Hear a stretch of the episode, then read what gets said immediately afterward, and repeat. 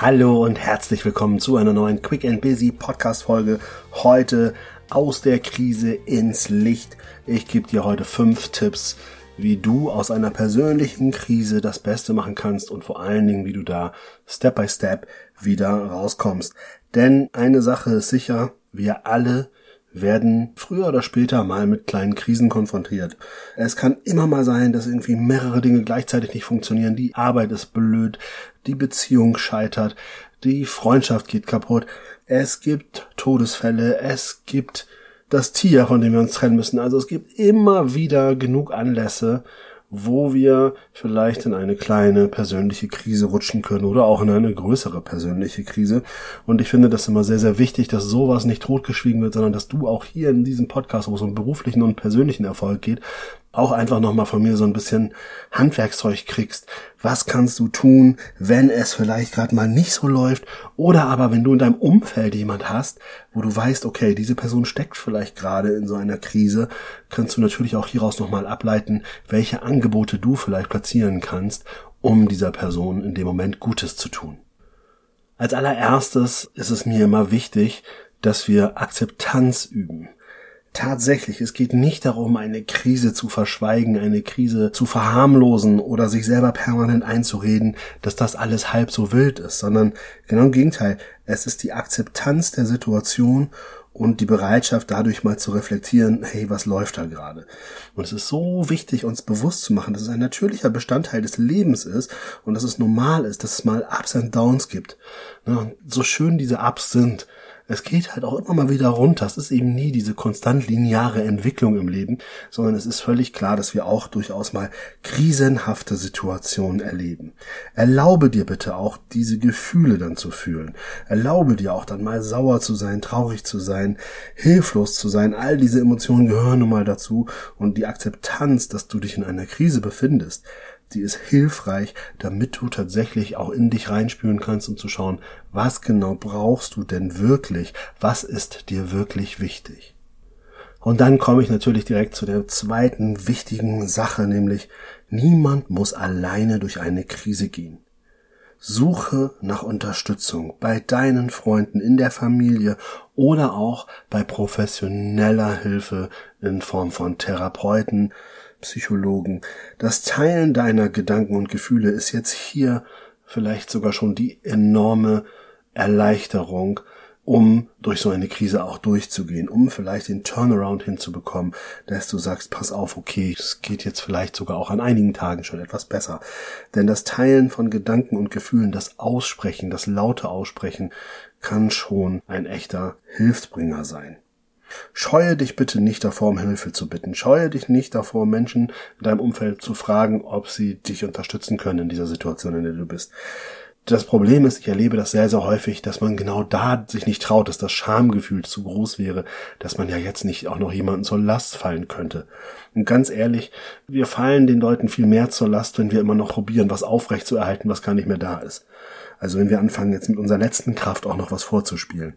Nein, ganz ehrlich, sei ehrlich und du wirst sehen, wenn du deine Freunde, deine Familie um Hilfe bittest, dann wirst du zum großen Teil auf Unterstützung und offene Arme stoßen. Es kann immer mal das eine schwarze Schaf geben, was dann selbst überfordert ist, aber das sagt viel mehr über die Person aus als über dich. Da sage ich dann auch ganz ehrlich, wenn diese eine Person dir nicht diese Hilfe gibt, dann löse dich davon, dass es diese Person sein muss, dann frag einfach jemand anderen. Und ich sage dir, du wirst immer auf offene Arme treffen. Und wenn wirklich die Krise so groß ist, dass du ein bisschen Angst vor dir selber hast, dann nutze auch solche Hilfsangebote wie Telefonseelsorge oder eben therapeutische Hilfe. Auch dort gibt es über die Krankenkassen meistens die Möglichkeit für eine Soforthilfe, auch wenn ich weiß, dass Therapieplätze natürlich teilweise bis zum halben Jahr, dreiviertel Jahr Wartezeit mit sich bringen. Aber es gibt von vielen Hilfsangeboten auch Soforthilfen, um zumindest sich erstmal auszutauschen. Und auch das ist wichtig. Solltest du in deinem Umfeld jemanden haben, wo du dir wirklich Sorgen machst, teile auch dieses Wissen, weil viele denken immer, es dauert ja so ewig und dann brauche ich gar nicht loslegen. Und auch hier meine Erfahrung ist, lieber jetzt einen Termin in sechs Monaten machen und zu wissen, okay, da kommt auf jeden Fall was. Und wenn du es dann nicht mehr brauchst, kannst du es ja gerne wieder absagen. Aber falls du eben noch in der Krise steckst, hast du die Möglichkeit, dann eben auch diesen Termin zu haben, weil irgendwann ist auch wieder der erste und der zweite Monat rum. Und wenn du gesagt hast, oh, ich habe jetzt gar keinen Termin gemacht, dann wäre das wiederum schade. Selbstverständlich kann auch Coaching hier eine Hilfe sein. Ne? Also wenn wir jetzt nicht über die größte psychische Erkrankung reden, weil da ist Coaching dann eher nicht angebracht, da würde ich immer auf Psychotherapie verweisen. Aber natürlich in einer Krise kannst du dir auch Hilfe von außen holen in Form von professionellem Coaching, um jemanden an deine Seite zu holen, der dich reflektiert, der dir vielleicht auch einen kleinen Plan entwickelt, wie du da Step by Step wieder rauskommst. Und egal ob mit Coach oder ohne, wir sind direkt bei dem nächsten entscheidenden Punkt, Setze dir Ziele. Suche Wege, was sind erste kleine Teilerfolge, die realistisch sind, damit du quasi in Bewegung kommst, damit du quasi ein Stück weit aus der Bewunderung des Problems rausgehst und irgendwo wieder in eine Aktion kommst. Meistens sind wir in Krisen eher gelähmt und wir bewundern den Berg an Arbeit, die Probleme, die da sind, die Herausforderungen und wir fühlen uns machtlos und hilflos. Und hier ist es eben ganz toll, wenn du guckst, was können kleine Steps sein. Hör dir hier unbedingt auch dazu meine Folgen zum Thema Ziele setzen, X plus eins, Komfortzone und so weiter an. Das kann für dich hier auch wieder eine Inspiration sein. Das sind Folgen Nummer eins und zwei in diesem Podcast. Indem du dir Ziele setzt, kannst du ein Gefühl der Kontrolle zurückgewinnen, nämlich über Kontrolle, dass es ja doch irgendwo auch geht, was du da gerade anfährst. Deswegen ist es mir wichtig, dass diese Ziele erreichbar sein müssen. Sie brauchen jetzt nicht besonders ambitioniert sein, gerade zu Beginn. Mach lieber so kleine Ziele, dass du quasi nicht scheitern kannst, damit du Erfolgserlebnisse hast. Und der zweite, dritte, vierte Schritt kann dann von mir aus auch ein bisschen ambitionierter werden. Aber wenn wir aus der Krise wollen, dann müssen wir überhaupt erstmal ein Erfolgserlebnis haben, das uns motiviert, auch weiter in Bewegung zu bleiben. In Krisenmomenten finde ich es auch immer super wichtig, sich auf das Positive zu fokussieren. Also, dass du wirklich auch guckst, ist nicht alles schlecht, sondern es gibt auch immer Dinge, auch in jeder Krise gibt es positive Aspekte. Das fällt uns natürlich sehr schwer, weil wir immer sehr subjektiv natürlich dann immer nur auf die Dinge gucken, die gerade so besonders schlimm sind. Aber ganz ehrlich, es gibt auch immer Dinge in deinem Leben, die gerade funktionieren. Das Thema ist nur, kennst du noch diese alten Wagen, die es auf Wochenmärkten manchmal gibt, wo man so Gewichte hat und quasi das Gemüse in die Schale tut und mit den Gewichten auf der anderen Seite guckt, bis man weiß, wie viel Kilo oder wie viel Gramm du da gerade hast?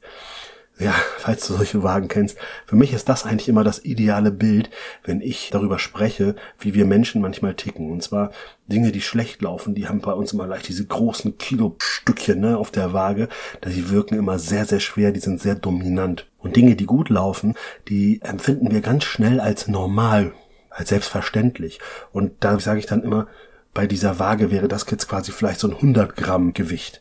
Und jetzt kannst du dir vorstellen, wenn du eine richtig gute Sache hast und eine Sache, die richtig schlecht ist, du dem einen aber ein Kilo Gewicht gibst und dem anderen nur 100 Gramm, dann verstehen wir, warum wir ganz schnell in eine Disbalance kommen, ne? warum diese Waage gar nicht ausgeglichen sein kann. Weil nach dieser Rechnung bräuchtest du zehn gute Sachen, um eine schlechte aufzuwiegen.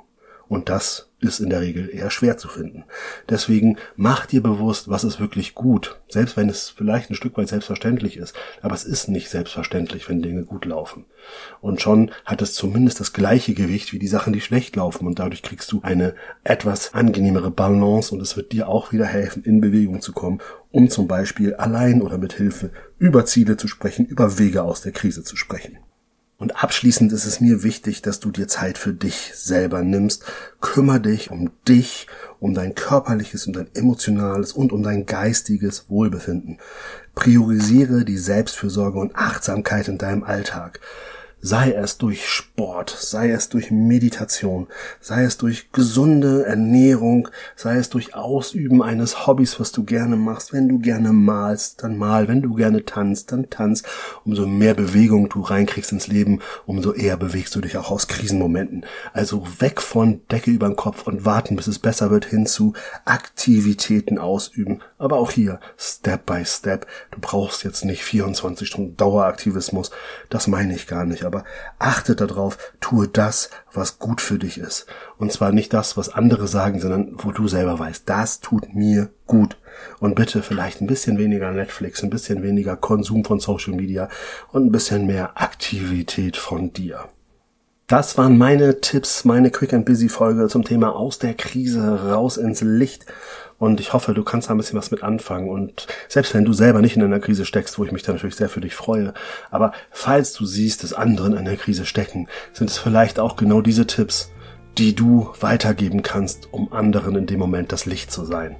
In diesem Sinne, danke fürs Zuhören und ich freue mich auf nächste Woche, wenn es heißt Quick and Busy, der Podcast für deinen beruflichen und persönlichen Erfolg. Bis dahin, alles Liebe, dein René.